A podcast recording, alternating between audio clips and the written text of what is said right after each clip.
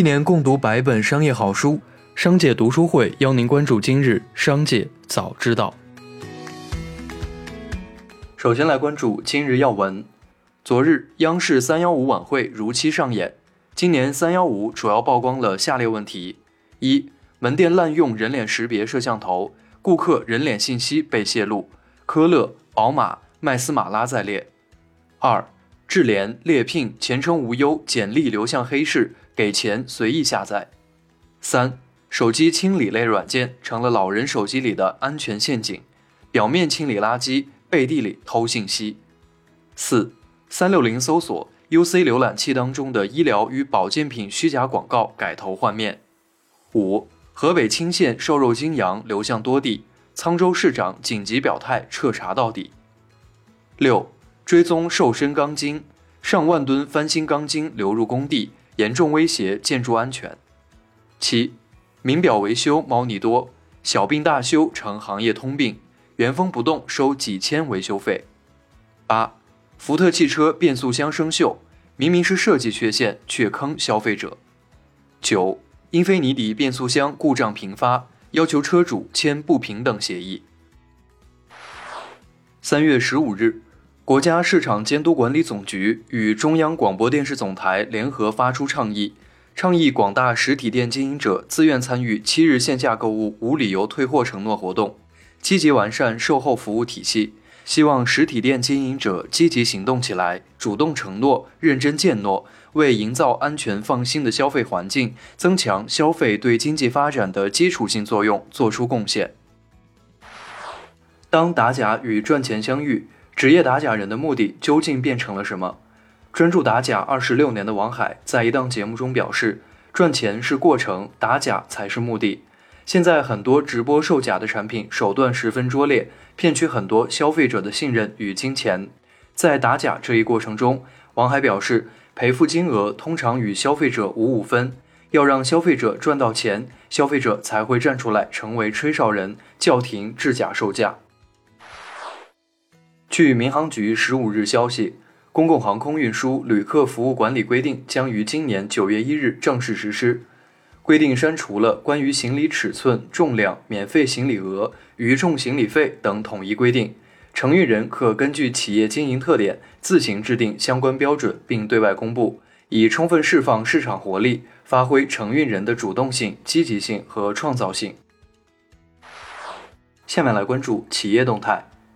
日前，雪球论坛大 V 天地侠影发文，对生猪养殖龙头牧原股份提出多项质疑。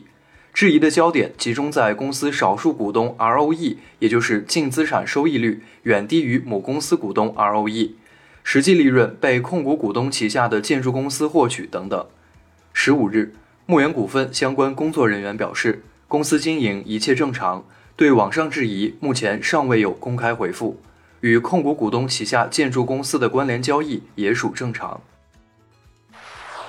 日前，知情人卧底小龙坎火锅南京、苏州多家门店，发现以下四类现象：第一，后厨应聘不看健康证；第二，许多菜品不清洗，上桌前喷水加工；第三，小龙坎火锅发芽土豆削一削接着用；第四，碗筷清洗仅三十秒，在消毒机里走过场。小龙坎火锅随后发布致歉声明，表示对涉事门店立刻停业整顿。全力配合政府监管部门工作，将继续对全国门店展开长期性的严格自查，全力保障消费者食品卫生安全。美团于近日内测了群聊功能，美团 App 内的群聊功能需要由商家开启，其入口则在用户在该商家店铺内购买后会弹出邀请入群的通知。美团官方表示，群聊仅限于店铺订单或营销问题的讨论。另外，群聊内提供商家红包功能，用于给用户发送相应的优惠券。据消息人士，百度 AI 芯片部门昆仑完成了新一轮融资，由中信产业基金牵头，估值为二十亿美元。恒大汽车发布公告，将联手腾讯成立合资公司，共同开发世界领先且拥有自主知识产权的车载智能操作系统。打造全球领先的智能汽车生态圈，恒大汽车持有合资公司百分之六十的股权。美国最大院线运营商 AMC 娱乐控股表示，在其2020年创纪录亏损46亿美元后，大连万达集团已放弃了对该公司的控股权，已将持股和投票权削减至百分之九点八。不过，万达集团仍然是 AMC 的最大股东。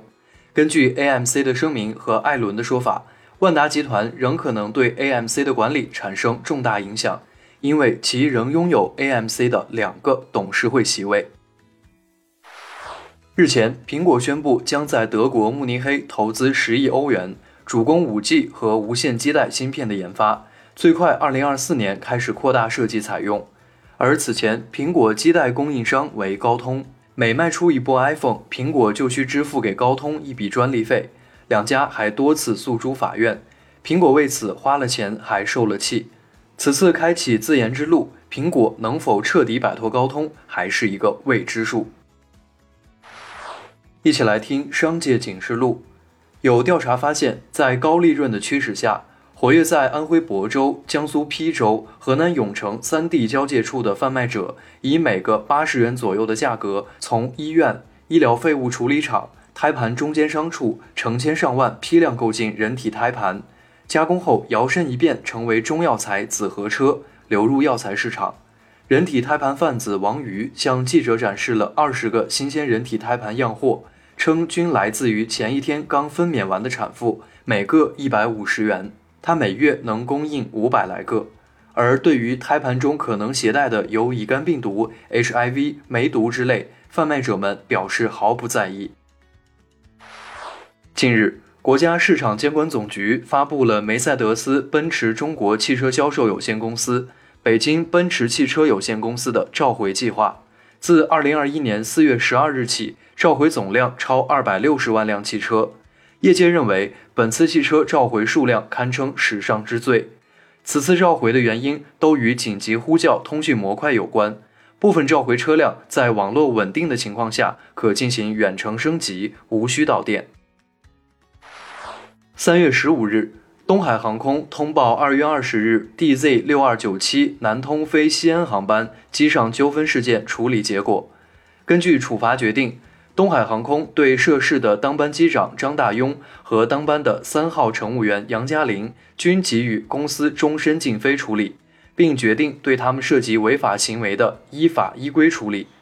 同时，对负有主要管理责任的部分公司领导。以及负有监管责任中层管理人员分别给予了免职、罚款、通报批评等不同程度的处罚。以上就是今天的商界早知道节目。最后还是要提醒您关注商界读书会，精选百本商业好书，一起养成一个长久读书习惯。加入商界读书会，和我们一起用听的方式见证自己的成长。微信关注“商界食堂”公众号，回复“读书会”就可以了解加入。期待与您相见。